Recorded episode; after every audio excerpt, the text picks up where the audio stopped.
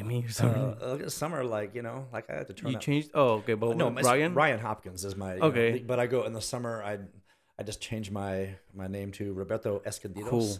That's pretty It's a cool. little bit secret, and Roberto is a monster on the dance floor. Ah. Um, he doesn't have a hangover. You Of know, he's friends of everybody. yeah, yeah, yeah. And, that's, that's and, interesting. and nobody knows what he does. It's Okay. Escondido. So I didn't even realize that. But I'll start with the intro. I'll I'll introduce you as Roberto. sounds great. Um, and then or ah, damn it. let me introduce you as your real name because I want people Yeah. to know. So you say Ryan? Ryan. Yeah. Okay. Uh, hola, ¿qué tal a todos? And welcome back to another episode of uh, A Talk with Mal. Today we got a special guest with us joining us. We got uh, Ryan. How you doing, man? I'm doing great. How are you? I'm doing good. I had a good weekend. Um, I had a, a few friends over a little bit ago. We had some uh, carne asada. Nice. Yeah, you know, um, one of one of the things that is so simple, but I love it. Yeah. I always tell my people, my friends, because it's it's interesting. Um, you as the principal of a high school that I went to, you know, I remember um always trying to overachieve and be good in, in life because I wanted a good life. And I feel like from school, what I got is you have to get a job and and you know, Yeah. um, just work it. And I didn't like that. Um, so now whenever I have uh just people over and I I, I tell them, dude, this is so simple and it's so nice. Like I don't have I don't I don't need that much to be happy to find like you know those little joys in life. Like it's just a couple friends and meat. right. I mean, well, that is a lot. Oh, Uh, wow, if you have yeah. access to carne asada, um, you have people who you can trust. Um, you have long-lived friends. I mean, that is that's that's the richness. I take it for granted. Yeah, that Yeah. really is. That's, that's the most rooted thing of all. You know, you have work with a purpose. You have friends who you know bring you joy. Add some protection and some meat that keeps the protein in your in your veins and keeps the muscle on your Yeah, no, bones. yeah. You know, life is good. And it's a lot of laughs too, so which is which is was good. I like I like just laughing Yeah. with my with my friends a lot. But how was your weekend? My weekend was super dope.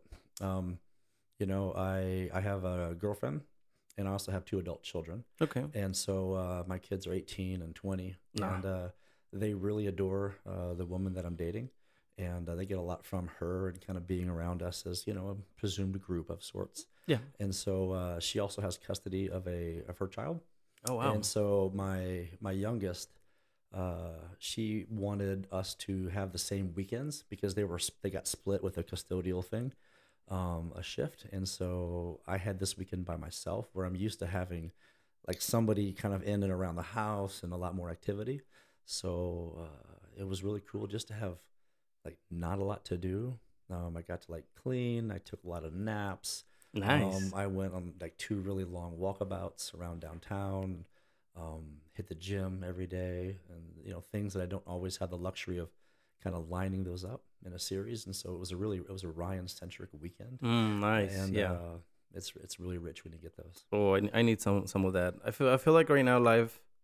I, I talk to people, to my friends mostly, all about how I'm a little bit tired of what I do, and I'm like, well, I want to let go of it, but then I have the responsibility of now being a parent, and you know, being the uh, my wife goes to school still, so like I'm paying all the bills. So I'm like, damn it, I can't quit.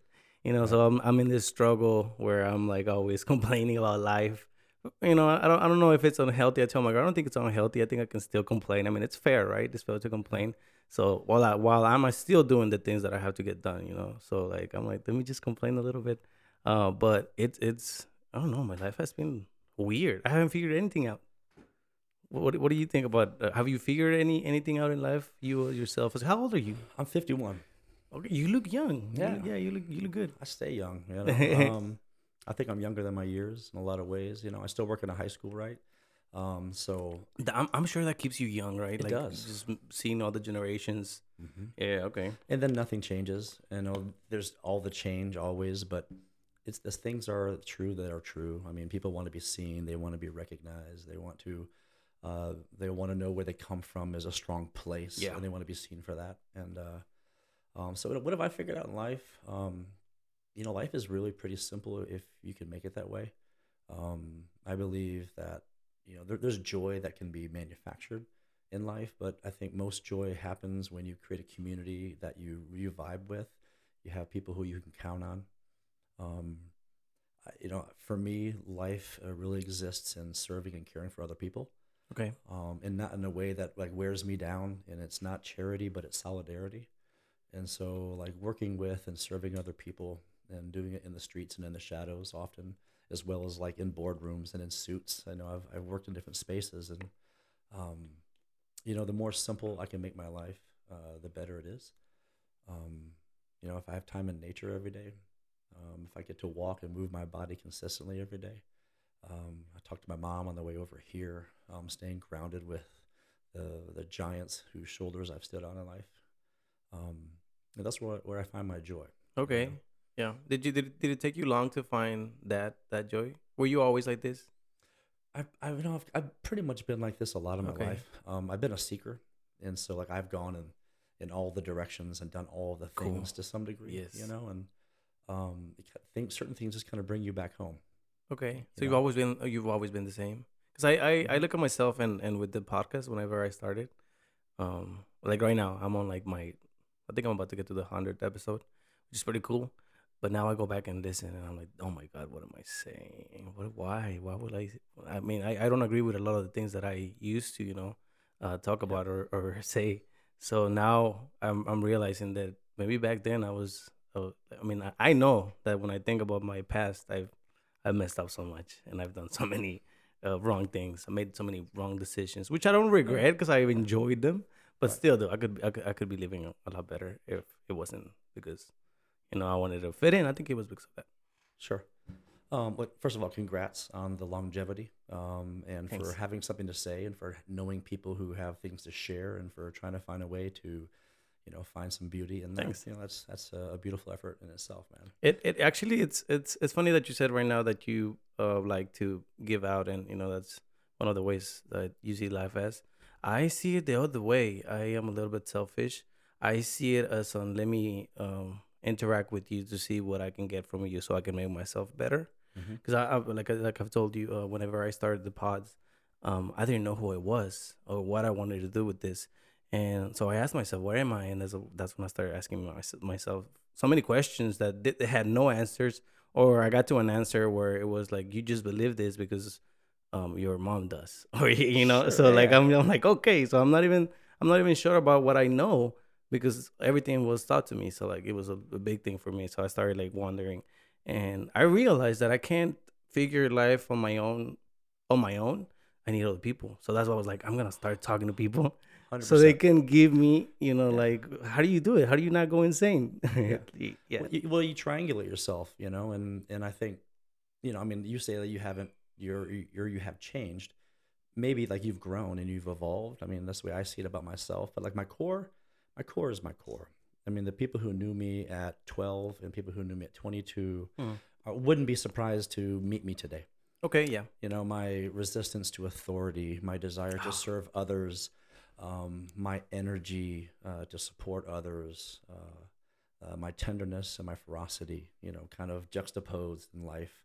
Um, those are pretty consistent. You know, I mean, I've done different career things. You know, Oh, My- okay. you know, like you know, I know you. We work in the the remodeling construction business and contracting. That's what my dad did, Hmm. and so like I get that. I'm rooted to that. Um, and so, you know, when I was a principal, you know, and serving in a school and people, you know, would call me Mr. Principal Hopkins, like that was a function of the job. And I squirmed every time someone said that. Um, because it's a it's a differentiation, it's a power structure, Yeah. something that, that I don't buy into, and Yeah. you know, I, I had to play along with it enough to almost like satisfy the expectations of others that the director was that person, you know, where in my root, you know, I, I think hopefully you remember the energy was I wanted to be with the students on the ground floor, supporting the teachers in the classroom. I didn't want to get bogged down with the Mhm. system. And uh, so I think, you know, I- I'm evolved. I'm still evolving.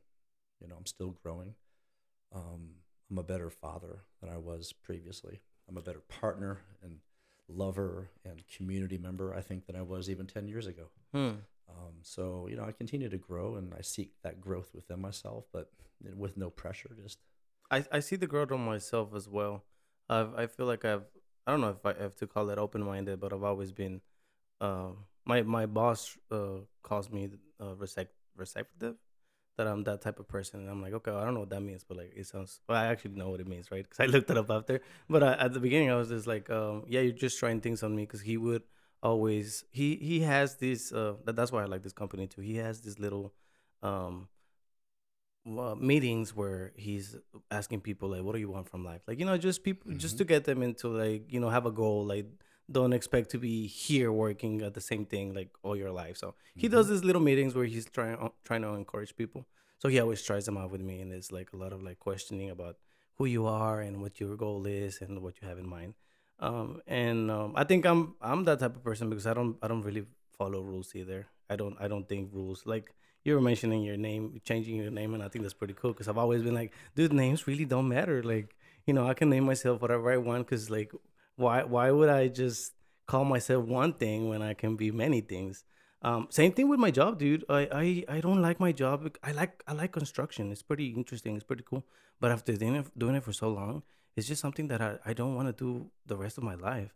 Um, I've al- I, I I I have arguments with my friends and my wife um because they tell me that I I should oh, they didn't say my chair but like I should like settle and and you know like accept that that's the way the life is and that I need uh you know to go back to school so I can get a, a better job and give a, my my kids a better life and you know all these things and I'm always like but there has to be another way it can't it can't be just you know like um I call it like being money hungry because that's what well, that's what it is, right? It's mhm. just like you know you want money, and I'm like, dude, money money doesn't sound that good to me. It doesn't sound like it's a good thing for me to have a goal to get towards. Um, I see uh, time with my kids a lot more.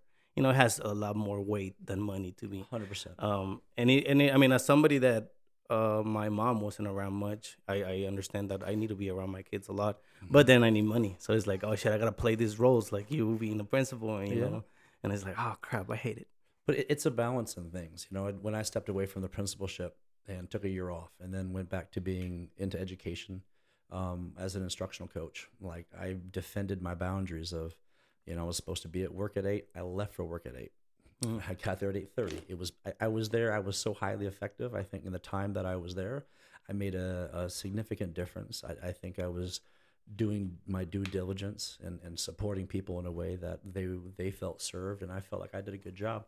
But then I made sure I was home for my kids. Yeah, yeah. I made that transition when you know I, I raised literally generations of kids in high school, and particularly at Lanier, um, where I put my, my heart and soul and my certainly my clock into that, and um, I realized that I needed to be at home for my kids because you know they had their challenges, and this was pre-COVID, and then when COVID rolled through, the fact that I was there and able to be present for them, and emotionally present for them, which is you know something that I probably offer within me and my ex-wife uh, to a different level than what basically what my kids need. You know, I've just I had to change my world around what they needed, um, and it brings me so much joy.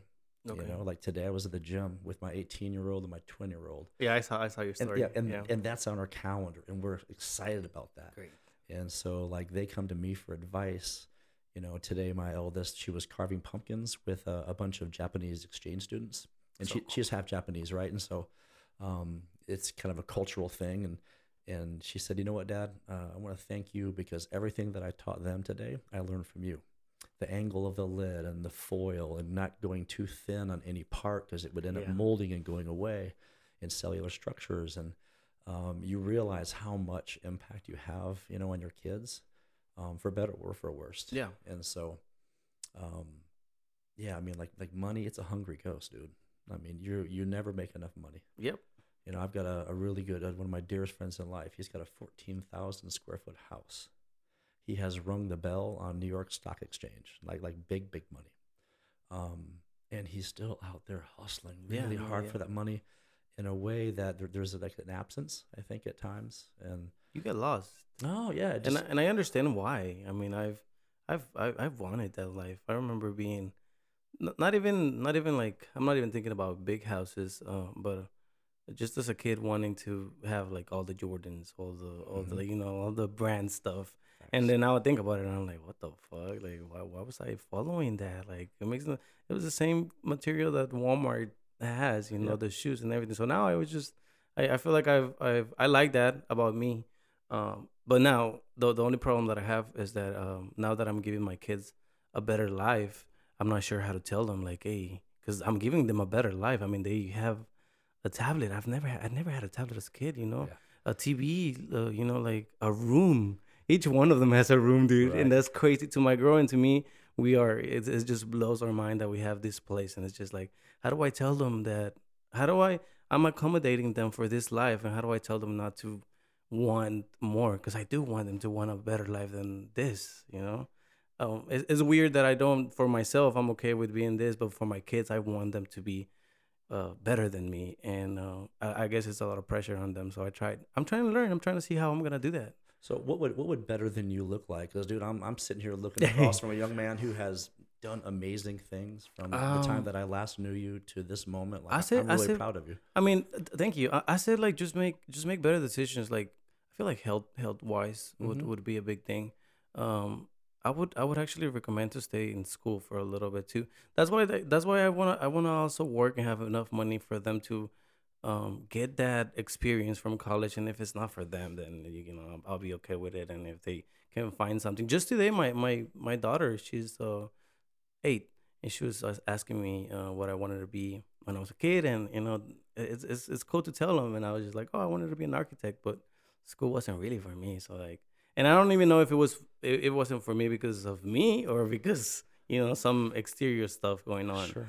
So um, I don't know how to tell her like, go stay in school, but like, don't lose yourself in school because school is one of those things too that you Mhm. can you can get you lo- yourself lost in or any job, right? Like if if you think that's the job, that's why I don't buy this thing about like find what you love and you'll never complain.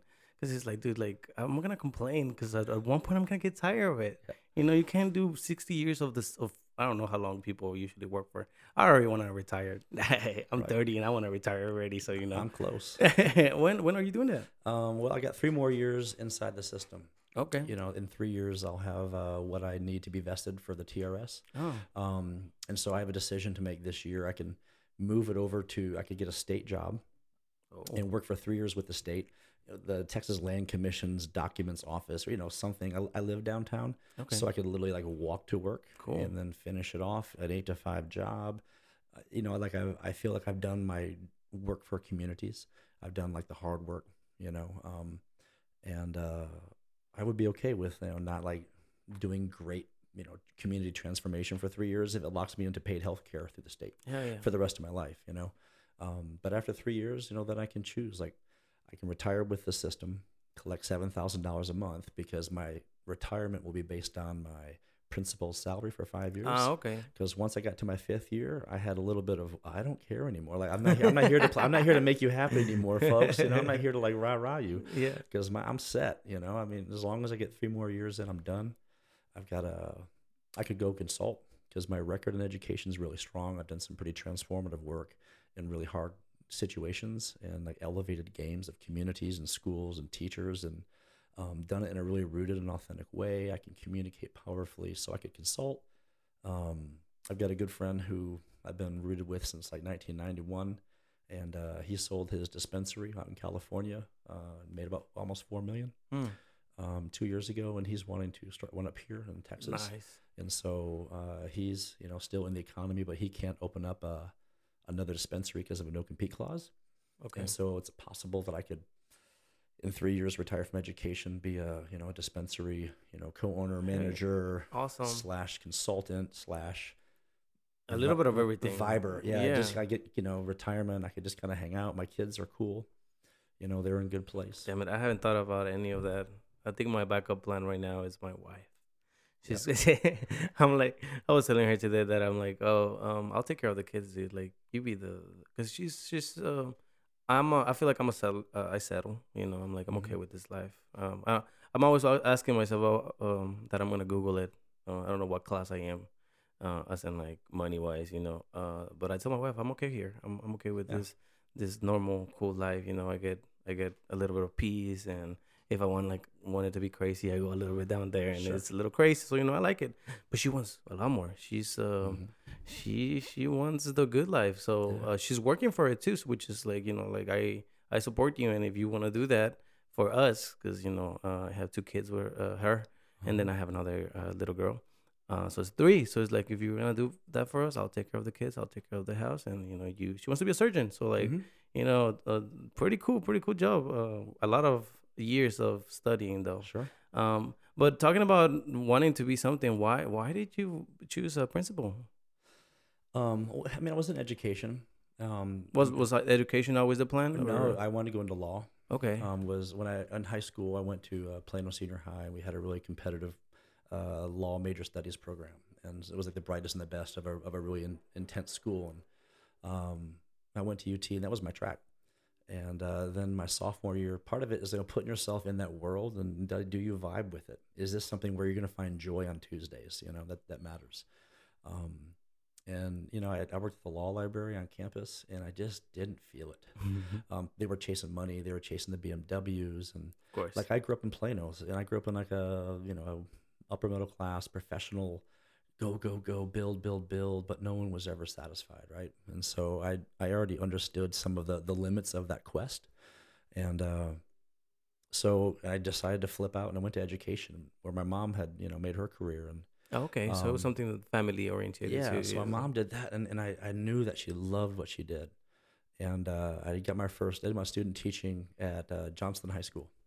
Um, Reagan. Is that no, Reagan? Johnston. That's on. The, now it's East Side Memorial. Oh, okay, no, no, no. Um, and this was in the fall of 1994, oh wow. and it was thick, man. Like everybody was down. I mean, I think I had maybe 10% of the kids weren't gang affiliated. It was Oof. super gang uh, situ, even more so than it was at Lanier when I got there. I can't Um, believe I can't believe um, gangs were a thing, dude. a real I- thing. Yeah, I cannot. I cannot. I remember being a kid and and my friends wanted to get jumped, and I'd be like, "What the fuck? What you mean you want to get jumped? Yeah. Hit by Gi- people? give up your give up your independence to somebody else to be a foot soldier for people who don't have your interest. I yeah, I, I yeah, don't no, that. yeah. Not even that. Just somebody kidding me and then Yeah. saying, "Oh, you're in." Like what? Like that makes no sense to me. But Yeah. I'm sorry. So I so I went to Johnston and uh, I absolutely loved it. It was chaotic. It, they were underfunded. Um, they had a principal turnover because you know AISD didn't really invest on the east side, um, Mm. and so, but you know I, I loved it. Uh, the the charge I got from students, the fact that I knew that they weren't going to be able to get access to certain ideas and paradigms unless I was able to present it to them. So it wasn't any type of like white savior shit, but like I knew that like th- coming from the the situations that they were coming from, there was an absence of certain conversations at the dinner table, Mm-hmm. um, certain vocabulary, Yep. um, and so I just wanted to supplement that. You know, it was in an asset mindset. Like I felt that their homes were amazing and powerful, out of total respect from where you're coming from and what you're going through. But there's more to it out there, and I want you to be prepared for it because the real world's going to come at you fast, and the more information you have in your tool belt, you know, the better your decision matrix is. Mm. So, um, and really, like I fell in love with it in the credit recovery room. Um, it was kind of like the you know kids are trying to catch up on credits, and Yeah. I understood those students because that was kind of me too.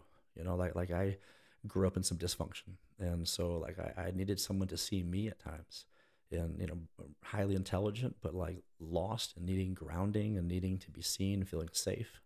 And so I've tried to spend my career providing that to other people, and So cool.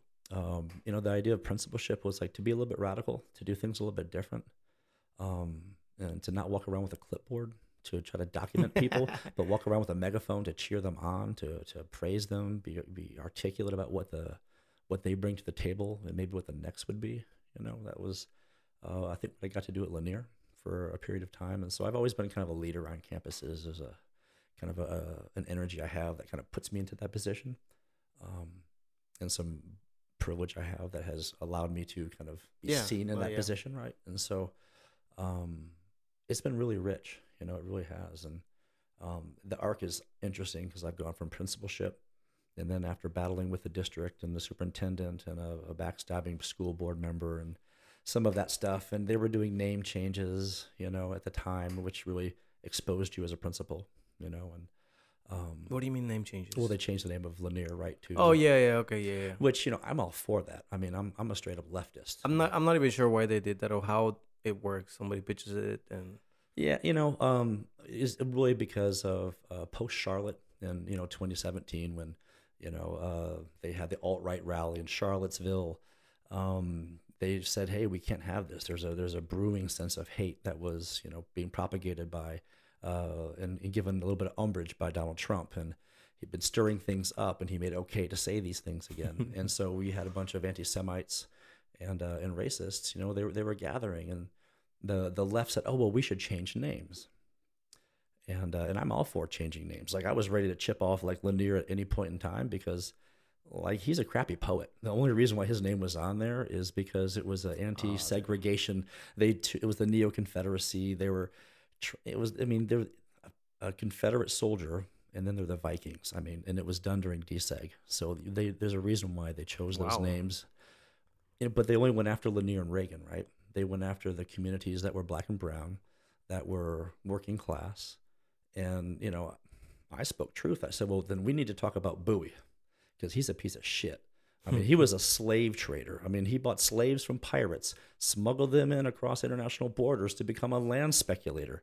I mean, this guy had like nothing good about him. You know, interpersonally, if you read as a historian, if you read about him, he's not a good guy. Like, but his name is up there on that high school, so it's got to go. Yeah. Stephen F. Austin did more to expand slavery outside of the peculiar institution of the South than any American in history by opening up Texas. He, it, it- absolute travesty for African Americans and for enslaved peoples. And yet his name, I know why his name is on that building. My kids have graduated from there. Yeah. I live in Clarksville. I've lived in Tarrytown. You don't mess with that people. They, they won't they won't allow you to take away their tradition, no matter how dark it is. So they went after Lanier, who was like a private in the army, and he ended up getting captured as a prisoner of war. He ends up captured getting tuberculosis, which he'll die from. Right. So he's hardly like the stormtrooper of like racism. You know, he was just picked by the the neo Confederates in the '60s to take the you know the name for the school, but they didn't want to have earnest conversations. And then where your priorities are, the budget is your priority list. Oh, wait, wait, wait. So changing a name uh, to a school is a budget thing? No, but but like but but when they were no, that was about uh, politics. Okay, okay. They wanted to change the two communities who couldn't fight back, or were too hardworking, and and it was so confusing. I mean, and I'm okay with changing the name. Like I was 100 percent okay with that.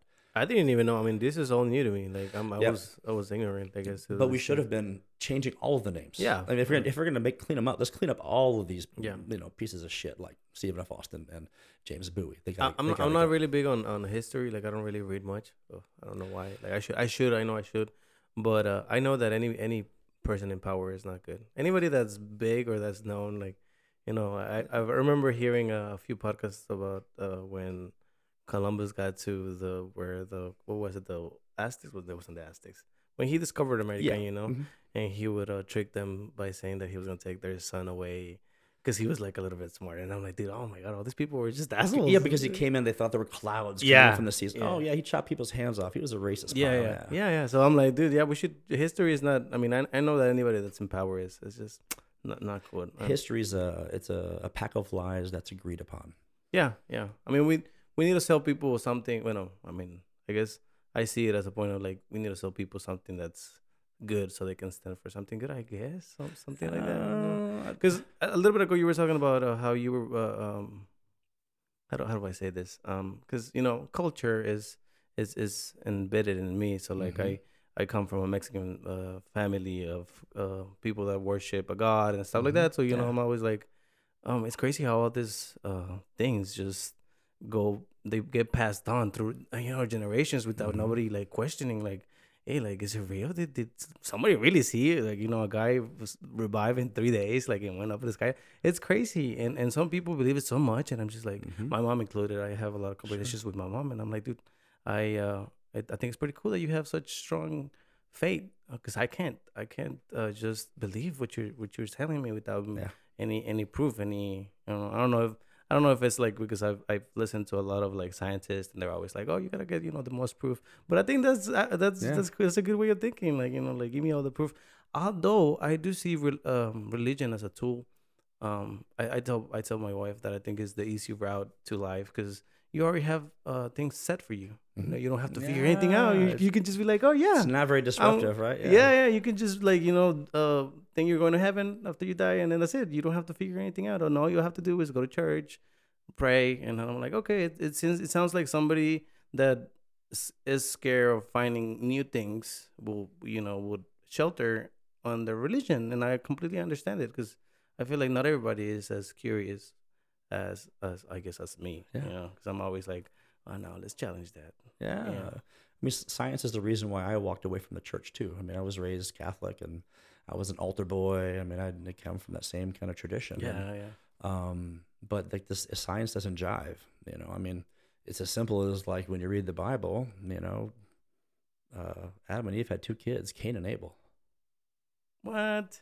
Right, they had two kids, right? Cain and Abel. I don't. I don't remember. I, rem- I read the Bible when I was a How kid, did that? How did that third generation? How did they become grandparents? I mean, just as simple as that. Like, th- they're. I mean, it's it's a, a great storybook. Yeah. Yeah. Um, there are really powerful allegories and metaphors. yes. I yes. wish we would tap into that more. I mean, because like I think Christ is a hella dude. Yeah, and it's a good concept. Like everybody, we're brothers and sisters. We love each other. I like that. And I like that. if we really tap into the the gospel, like I'm I'm okay. It's the Christians that really kind of bug me out. It's this kind of rise of Christofascism and taking this perceived kind of intent of Christianity. You know, like well, if you work really hard and you're really godly, you'll make a lot of money. Well, Christ would have thrown your tables up in the temple. Christ Yeah, says, like, you know, the rich man's chance to get to heaven is like Yeah. a camel going through the eye of a needle. Well, over in Mexico, I remember saying uh, they would tell people that poor people have a, a spot saved in heaven already. You know, so it's like to me, it's always like, oh damn, it seems like they wanted to keep us poor. It seems like that was the way to get to Uh-huh. people. You're like, hey, don't make a lot of money because you know if you're poor, then the God is gonna have a spot for you. And I was like, what? That's crazy to me. That's crazy that people my I, I I'm telling you, I've talked to my mom a lot because I it's not that I want her to change her way of thinking, but at least understand how your beliefs came from. You know, because I'm Yeah. telling you, I started questioning myself, and and I found out that uh, I'm I'm not who I am. But I, I, that's why I'm lost. I'm like I don't know who I am anymore. Yeah. I'm trying to figure it out, but it, it's just weird for me. Uh, Same thing happened at school whenever I would see authority, and I'm not sure how the ranks are, are in high school, but Mhm. um because my mom was a strict parent uh, back in the days to me it was not okay to talk to a teacher a certain way you know Mhm. and some people call it respect and i'm like yeah i understand but there was things that i would have want to say you know in certain situations where i was like no i should keep this to myself because this is the adult and i should stay quiet and then now to my kids i'm always like no dude like if you want to say something you can find a respectful way to say it so you can Mhm. get you know you you need to talk to people my wife is great at that Mhm. she when i met her she would tell me she was friends with the teachers and I, and to me I, it was always crazy because i was like dude when I, when I was in the year i n- never um felt like any of the teachers were my friends because i would see them as uh, somebody above me and i can't see somebody above me as a, as a friend Is your wife Latina? yeah she is Okay. yeah, she was is. she American born? Was she's she american yes Okay, so partially that might be part of it, right? Is she the second generation American, uh the first one first generation Yeah. American? Okay, um, because you know that it has it has a lot to do with it too. You know, I mean, my kids they're uh, Japanese uh, American, and so like within Japanese culture, like you don't say shit. You you do not challenge your teacher. Good lord, um, you know the the reverence that teachers are given, and so, um, and you know, and, and sometimes they had pretty crappy teachers. You know, um, they had some decent teachers, but uh, to be honest with you, I think you know we had way better teachers at Lanier than what my kids experienced at Austin Mhm. High no yeah because they had to be vested, they had to be more highly trained, they had to be in the game where you have a zip code victory when you teach at Austin High. Um, I work at Hendrickson, you know, and so there's uh, there's a zip code insurance that you have because they're going home to parents who work at Dell. Like like there those not everybody, but there's enough dinner table conversations that get you through most of the classes. There's enough experiences and exposure that allows Hmm. them to kind of stay buoyant. Um, cultural familiarity and symmetries and um, knowing the handshakes and, and those those little things. It, it totally matters, you know. Like knowing you have to know how to smack down somebody's hand in the right way. If you're at R- R- like Lundberg, Rundberg and Lamar, there's a certain handshake, right? Yeah, yeah. And there's a different handshake when you're um, in Circle C or when you're at Congress Hmm. and Sixth. You know, there's to be able to kind of know those different types of interactions. How many times do you bob your hand? How what does the hand pat what does that hand on the back feel like on that you know that light blue starched you know Brooks Brothers shirt? There's like certain types of things that when you can author those things because like I grew up in Plano, so I knew a lot of those like you know upper middle class professional kind of similarities that I could provide as mimicry, and which gives me an access as much as my skin tone does, as much as my height does. Um, Yeah. but then you can't bring those into other spaces. So being able to, I think, uh, be rooted to these different spaces, but to know what that without selling out, like I have to know that handshake just to be able to get the deal, to be able to bring it back to my own company where I'm going to hire my friends. Mm. How do I kind of play enough into that without selling out, You know, you don't have to, you know, give in to some of their values to have enough Yeah. symmetry to to get access to their funding. Um, Do you just want a little bit of their money? yeah, just access to it, you know, and and you know, so you said your kids in college. So my kids right now, they're both in school. Um, uh, Kiara's at ACC, and Afa's at UT. She went to ACC for two years, um, and she's at a, a UT right now. And I haven't given them a penny for school. Hmm. And I'm not saying that in a shameful way. I'm not saying that in a proud way. I haven't needed to. They have had everything paid for by Pell Grants. They still live at home, so they don't have like extra costs. They don't have a car. When they need rides, I give them rides, or they have Ubers, or they you know they use their resources. They take the bus. Um, so they're really humble in that regard. Yeah. Even though they grew up in the West Side, they grew up in all you know, Tarrytown stuff, right? So everybody always had more money than them because their parents were educators. Um, but you know they were grounded, and you know they're gonna make it through school and ha- probably have no loans at all. Good. Um, my 20 year old, she's working right now for a, a nonprofit she's been with for a long time called Youth Rise Texas. And uh, she's done like social transformation work on the east side, working with uh, predominantly communities of color who've lost somebody in their home uh, from gun trauma, deportation, incarceration, or whatnot, and trying to like support families and the youth and empower them and get them to become active politically, even if they don't have access to citizenship and voting or if they do before they're 18 because if we wait till you're 18 it's almost too late to get active because then you're invested in your job and you're afraid of getting Yep. fired for speaking truths you know or asking for things which are fair um, but she's done such a job that now she's uh, in the fundraising wing so she's like trying to raise a million dollars for her org and so she's on salary now and so Oh, she works 20 hours a, a week and she's making like 35 grand um, for just 20 hours so Yeah, she split a salary job it's enough for her to have all the money that she needs um, And she's helping. She's helping out, right? doing great stuff Yeah, yeah, yeah. I mean, it, I mean, it, it comes from you. I mean, I Mhm. can from what you were telling me. How I'm always I'm always trying to do good, dude. Uh, I I feel like I'm a, a good person. Um, I talked to uh, I've talked to Julio. Uh, Mhm. if, if you remember him, Oh, yeah. He's always doing things for schools and, and Yeah. kids, and I always see him, and I'm always like, I, I mean, I, I, why don't I feel like I want to do stuff for, for others? Like, it's a little bit weird. I mean, is it is it not for everybody? Like, what, do- what do you think? Because I don't I don't feel that need. I mean, I if I see somebody that needs help, I I would I would probably like you know pick them up, help them get up if they fall or something. But like to me, for me to go like out of my way, I don't know if it's bad. Maybe I am I am being a bad person uh, for not thinking that I have to, you know. But uh, because Julio came here and we had a Mhm. conversation about it, and he was telling me that it, it was because I wasn't educated enough on on what really happens, you know, what really goes on in schools and how Mhm. like they don't get uh, the budget because of Mhm. color I mean, and all these things, you know. And I'm like, yeah, I wish that would interest in me enough to be able to like you know get in in, in those type of conversations and try to help people, but it, it doesn't it doesn't it doesn't call my attention. It hasn't yet, maybe you know. And, Oh, and, and yeah. as, as a father, there may be something that like, no, this is not just wrong for my kids, but there's an intersectionality yeah, for all children, and I'm going to lean into this. And so maybe you just haven't found your your on ramp or your off ramp yet, you know. And um, so that's you know, I think you're doing a hell of a job. You're being a father. You're being you've elevated your company. Um, you're a loyal, powerful partner. You know, in your partnership, these are all amazing things. Yeah.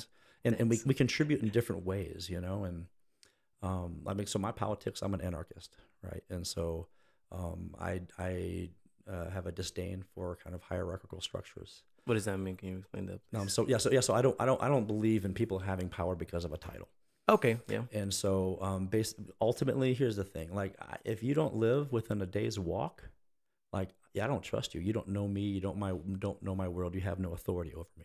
Mm, sense. Um, if you aren't somebody who's willing to like build a barn, then I don't trust you. Like, like I don't, I don't want to build barns for people who don't want to build barns for others. Now I'll build barns for people who can't build them for themselves Oh. but look, I'm, I want to be a barn builder, you know. So, um, you know, I, my my degree is in politics uh, from government from uh, University of Texas, and you know, I have a, a public administration master's degree. And um, I mean, ultimately, I mean, voting's kind of a, it's a sham. You know, we we there's a it's a, a false choice of options. Uh, we don't have anything really radical. I mean, to call Joe Biden a radical or a socialist is, is a joke. This guy's a corporatist. He's a he loves a good war. He loves the cops. He he doesn't understand minorities.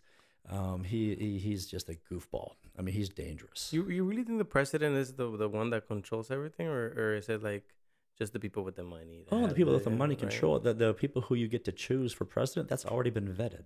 Yeah, I mean, I- Bernie Sanders isn't even that radical. Like we don't have anything radical in this country. There's no real radical elements. I feel like I feel like I mean Donald Trump is radical.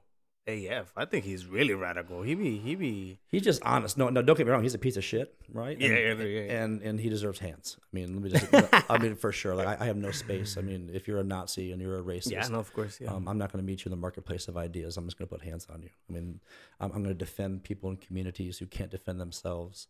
I'm going to protect my own. Um, but yeah, but I mean, Biden, he's not much better. You know, I mean, I, I wish I could say that. You know, there, there's no hope in him. I mean, what's going on right now in the Middle East? You know, that's it's a proxy war. It's a genocide that we're in support of. Um, he's playing into political bases. He's not. This is not human. This is not Yeah, no, yeah. Christian. all this all this uh, uh things that have been happening they it seems like it's there have they've happened before like to me it's just like another like oh one another one like I'm, Mhm. I'm always like it's weird dude and i'm always I, I i see the the all the social media stuff with all the kids and all the Mhm. and i'm just that's horrible like why would somebody like want to do that so it's really crazy it's really crazy that people are that and and again it's because of money it's all Mhm. because of power like It's old, it's old men and their dreams of glory. It's it's women. It's the babies. It's the truth. It's the earth that end up suffering. Um, it's young men who are pawns who are going to be pushed into the Gaza Strip. I mean, this, there's going to be no winners in this. Yeah, we're gonna be the ones. I feel like some, most of the times I'm always like civilians are the ones that end up paying for all that, which sucks. Um, I don't know if there there there can be a change. Do you have you? I try to give. Uh, I always tell my my wife too that um society has made it like we're far deep in. You know, like I'm always like in, in, unable Mhm. for society to be different. Um, I know I've I've heard and it makes sense that something really really bad and big has to happen in order for humans to be like, oh, you know what, um, let's get together and and you know culture and and I started thinking about cultures and how we've been dividing ourselves so much Mhm. and it's crazy to me because I'm like dude we're all we're all really the same thing like Mhm. there's no difference right now a little bit ago you were saying that you know you can't respect somebody just because of the title Mhm. um to me it's more like dude we're in the same place like, you Mhm. know I remember uh, I I I would tell Alan about how to me it was always funny that whenever just at, at a random place right uh, at a club you uh, rent the vip and you go up there and then you feel better than everybody else you know and i Uh-huh. and i would see people up there like flaunting and i'm like dude we're in the same room like Yeah. literally you're just two steps above me like you don't have to you know And you can't even pick your nose in the VIP booth because people are looking at you. You know, you're on the floor. You might Yeah, slide with yeah. a drink and you know clear so, it out. So I would I would always see it like that, like oh like we're in the same spot, bro. Mhm. Like why why be um so so negative and so evil about you know money and wanting more and um I don't know that's that's how I feel that I think we're unrooted, you know.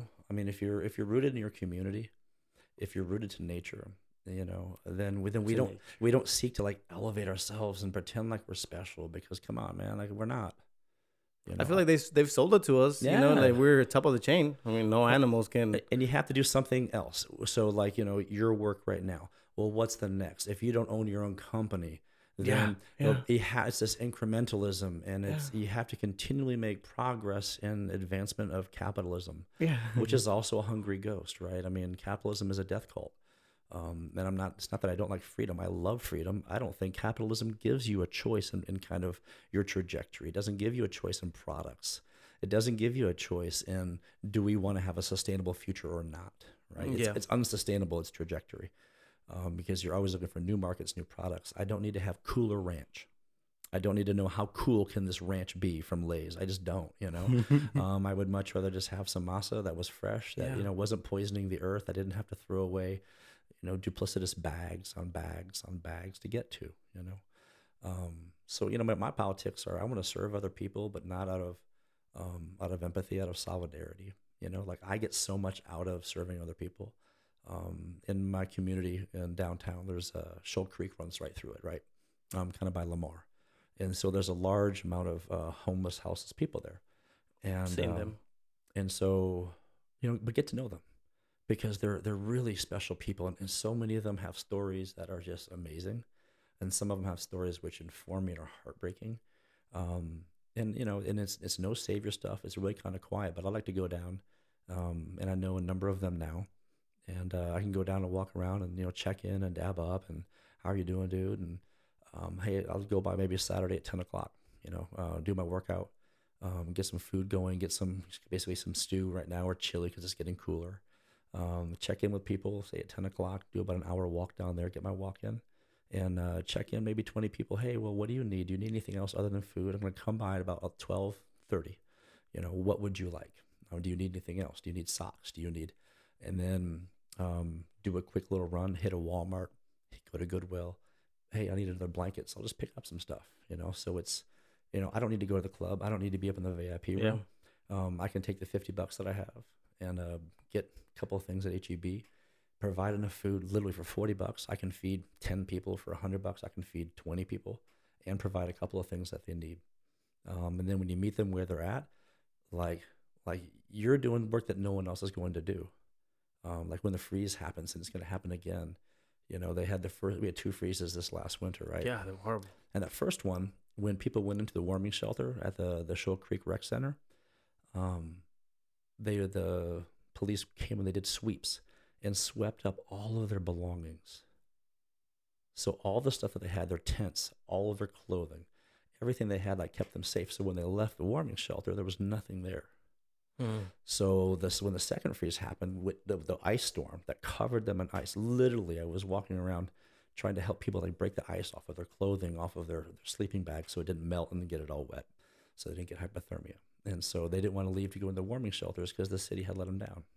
Yeah. Because um, you know the the war on poverty, and it's just becoming more and more oligarchic downtown if you don't have money, it's hard to live down there. It's hard to move in that space. I mean, so. it, it's getting hard for us too. I mean, mm-hmm. it, it, has been affecting us. Um, I remember being okay with money, and I was just like, oh, okay, now we gotta like cut down on some things, and I'm just like, oh, and it's crazy. And I, uh, well, to me, it's really crazy because I don't really care about money. I don't, I don't, you know, I, I don't ask for raises because I'm telling you, I'm good. Like mm-hmm. I, am thankful. I'm, I'm blessed to to have this space. You know, so like I'm, I'm not really here for the money. This is the, and, and and the podcast was a big thing for me because uh, people keep telling me, "Oh, you're probably making a lot of money, or like you're gonna start making, oh, you want to make money," and I and I hope I don't. Mm-hmm. And I tell them I I'm glad and I'm happy that this is just a hobby for me. Um, although sometimes I feel like I'm disrespect for uh, disrespecting artists because artists do get here and then they want to, you know, they're serious about their craft, and I'm over here talking about like, oh, it's just a hobby. Uh, but I don't want it to be about money because then it's, it's just gonna become some a job, and I don't want mm-hmm. it to be a job. And and you know that feeling that you probably get for help from helping people, I I get it from learning, mm-hmm. which is still like I'm telling you, I'm not, I feel like I'm a little bit selfish because it's just all about me at this point where I'm like, well, um, I mean, who else is gonna care for me and what I what I want to be in life. So like I rather focus on myself and be like, well, I want to be the best um, role model for yeah. my kids. You know, I don't want them to to say that um, I just did one thing. I, I, I would love for them to be like, oh yeah, my dad knows how to do everything. You know, like I, I want to be that parent that does mm-hmm. everything. Um, I, I, I started doing furniture like three years no before the freeze before one mm-hmm. of the mm-hmm. freezes I was doing furniture. I did this one. Um, but I did like farmhouse style. I, I have uh, uh-huh. some some stuff right there in my living room, and I sold so many sets because yeah. you know they were um, they were popular back then. So I started doing that. I bought a lot of equipment. I, and I, I was still had my full time job, so it was just like a weekend thing. It would take me two days to build a coffee table and two um, little tables from the sides. You, know, you could put in your living room and stuff. Um, and but after a year of, of doing that, uh, not a year, probably like seven months, I got really tired. I was just like, mm-hmm. I don't want to do this anymore because I started making doing it for money. It yeah, was like a job right. thing. So uh-huh. I was uh-huh. like, you know what? I'll, I'll stop. So I stopped doing that, and I started. Uh, what did I start doing? I started doing some something else. Um, I started painting. Yeah, that's what I started doing. All these paintings. It was mm-hmm. just like, what do I do now? And and then my kids were like, we, we should just paint. So we started painting. We did a bunch of paintings. This is uh, these are not even all the paintings that I have. I have a, a bunch that didn't get hung, but I started painting a lot. So um, I got tired of it for a while. I was just like, no, um, let me let me do something else. Um, I started doing the podcast. Yeah, and I was like, oh, this I like this. I, I think this is pretty cool. But you're, but you're showing them all those things. I mean, yeah. If no. you're a contractor and you're doing remodeling, you can they, do everything. Yeah. I may not touch you know electrical because I wanted to be insured and bonded, but outside of that, like I'll do it all. You know. I yeah, mean, I'll try it. Um. Yeah, I mean, you know, so I would say be patient with yourself yeah. in terms of you know what it's almost like you're still trying to fulfill somebody else's it- dream by doing something. not only that to me it's it's sometimes it's like i'm not even enjoying what i have because i'm already thinking of what i can do next you know like i'm not even enjoying the podcast because now i'm like what am i gonna do next what am i gonna do Mhm. after the you know i get tired because i feel like i do i have this thing where like i um oh uh, uh, re- really really just today me and a friend were talking about how there is things that are not in control that I have no control over, which is you know like uh most of the financial stuff and Mhm. like um I got divorced with my with my first wife and then the splitting of m- my kid, the time, all that Mhm. stuff, you know. So it's like there's so much I have no control over. So when it comes to um making a decision on something that I do have control over, I tend to choose the bad decision because I feel like I have the control to choose that. So I I've, I smoke. I smoke uh, uh weed, and so like I've been trying to stop, but whenever I you know it's, I'm about to do it, I'm like, well, you know, there's a lot in life that I don't have um, control over, and I can't decide yes or no. So when I have something in front of me that I can't decide, Mhm. I decide to do the things that's gonna make me feel good, and I know smoking is gonna make me feel good, so I end up smoking. I'm just Is like, that a bad choice? it. It's not a bad choice, but I hate that it's like that though. That It could, because it could be drinking alcohol. it could be, and I used to do that. Yeah, we- weed is, I mean, so much better than yeah, alcohol. is. It is. I, It's, it's still cancer causing. I mean, Yeah. if you're smoking it, you know, maybe the choice could be, hey, I'm going to try to get some good tincture. Um, See, or- I, I don't even know enough to like educate myself. I just do it to get, you know, high. So like I feel like it is uh, some some it, I am doing it wrong because I should educate myself on it and I read all these things uh, um about what it does and how it works. Cause I don't know. I just smoke it. I don't even know what, what they sell me. They just sell it to me and I smoke it. Yeah. You know, for all I know, I could I could be smoking something that's not even weed. right. It's Right, like right. oh shit. So like I it is it is on me too. But either ways, like making decisions. Um, and you can make a decision it can be a positive thing so without getting kind of too into details you know i've got a, a homie that you know within kind of the collaborative of you know friends that i have and um, you know lives out in the hill country and um, their mom uh, had died from cancer and so uh, got really really sick uh, with the form of cancer that they had and so uh, all the anti-nauseals all of the pharma stuff that they gave her nothing ever worked and it wasn't until they we began to make brownies for the mom that she got over a lot of the pain. She was able to Mm. sleep better. If you can't sleep and you can't eat, you're going to die. Um, cancer just ravages you. But she was able to eat, get her weight back up.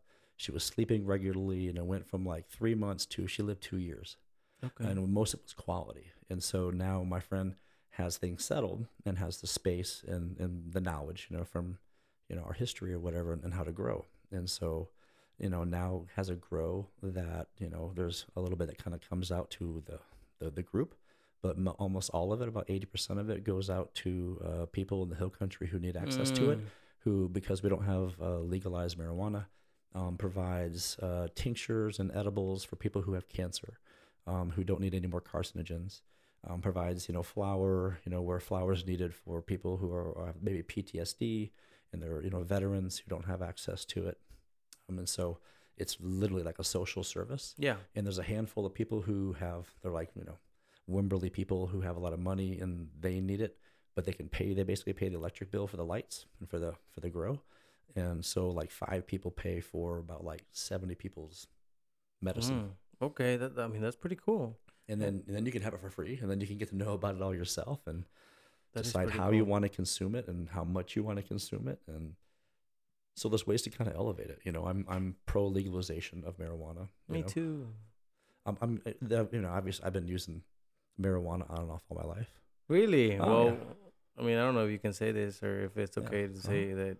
We, I mean, when you were a, a principal, you No, yeah, I mean, I, I, of course, I'll say. I mean, I'm, I'm, I've always been honest. I never denied that even back N- then. now now that I you know once I started growing and there's this thing on social media where it's like damn we're crazy I can't imagine because we're like at the age where like how my teachers were so Mhm. like we're always like I wonder what my teachers would do like I'm pretty sure they would do Well, some crazy all doing it stuff too. You know, but it's the separation. You know, I mean, your your work is your work, Yeah. right?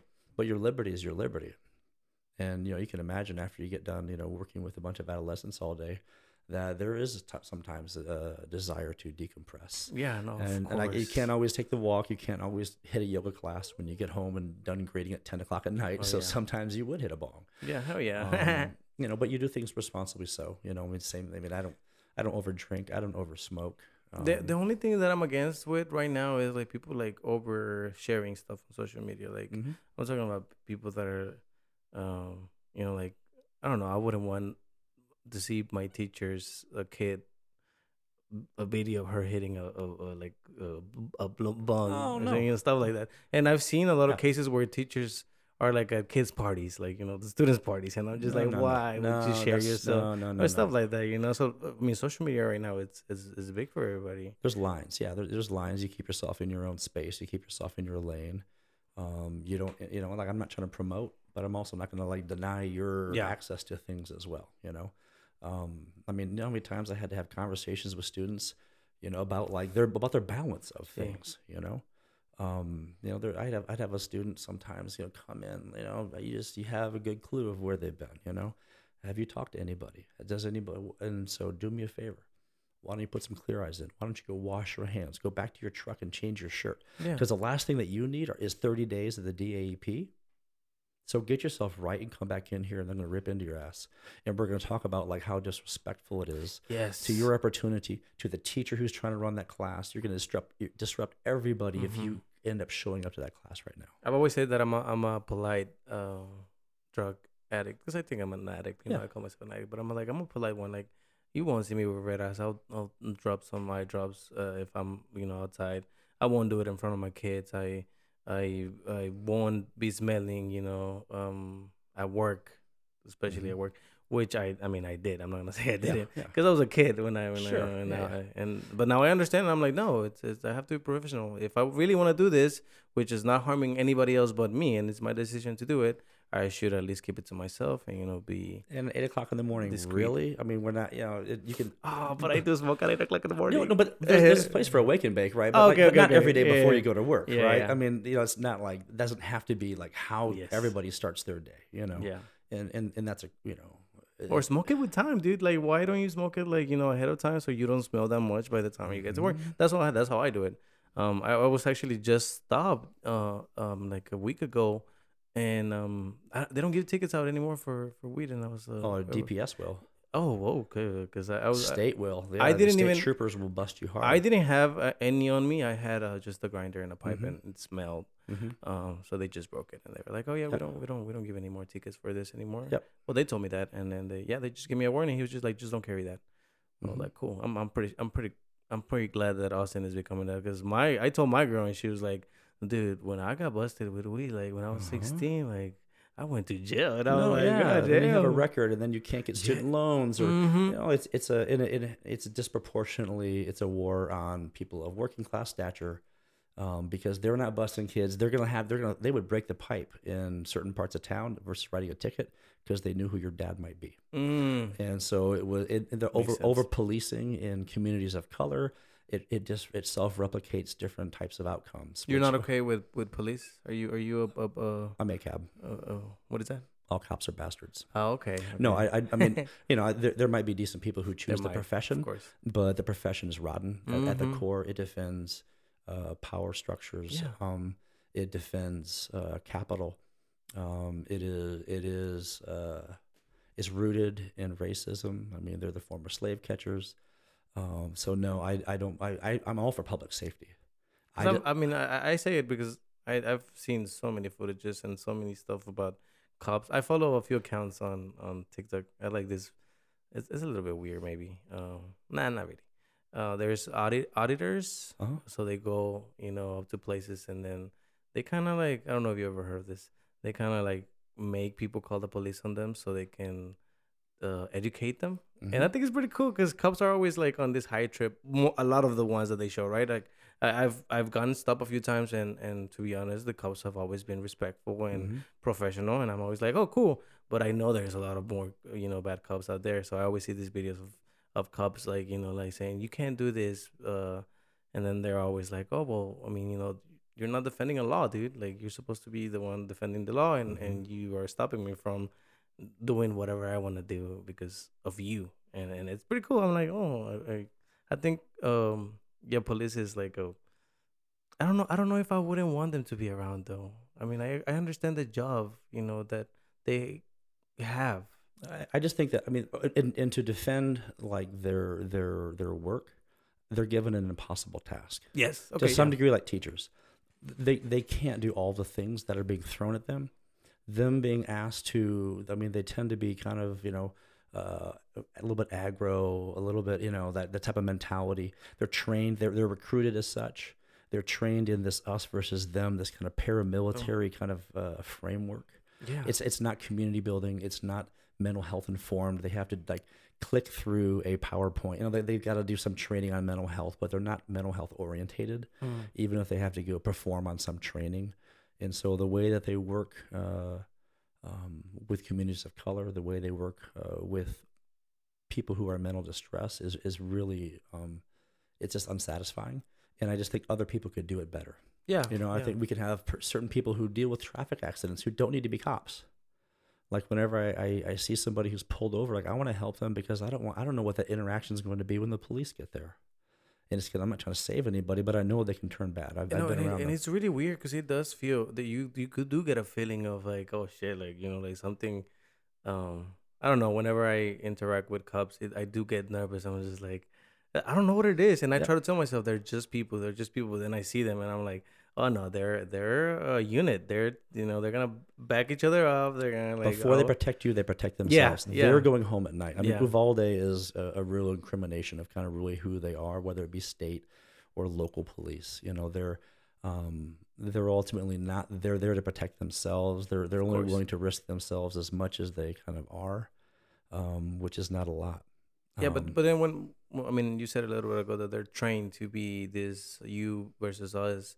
I understand why they they would think that way. You know, as in Mhm. like, oh, I'm here in a uh, bad street. I should you know be aware. And then they they go into this mentality where they're just uh, surviving, trying to survive, which is weird. It's just like, dude, you are putting yourself in these situations where you are gonna escalate things because you Mhm. are not trained enough. I'm not sure if it's Yeah, they, they they've been drafted from a group who's not well prepared or doesn't have the lived experiences. Often, you know, um, and then you know, are there are there good people who try to do good work? Are there people who are try to turn that profession into something which is more noble and more righteous? Yes, but they get punished. They get kicked out. They get they get driven out.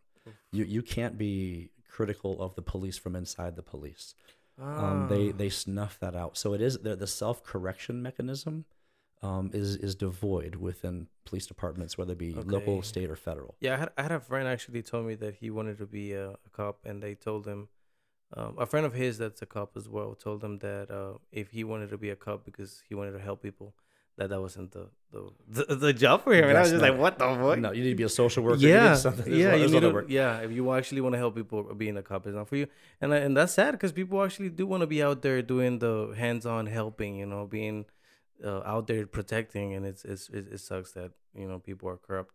Uh, well, Ray, Ryan, we're gonna leave it here. Great. Um, thank you for coming again, dude. I do have me. I do have this tradition where I recommend people a song, any any song you like to listen to in the morning or when- or you work out. Um, just think of of one. Um, I just like to you know let people know that music is pretty cool. Uh-huh. It's so relaxing. So um, I'm gonna recommend a song. Um, you can think of one if you want, and um, and then I'll play in a little bit. Mine is gonna be Redbone by Child Childish Gambino. All right.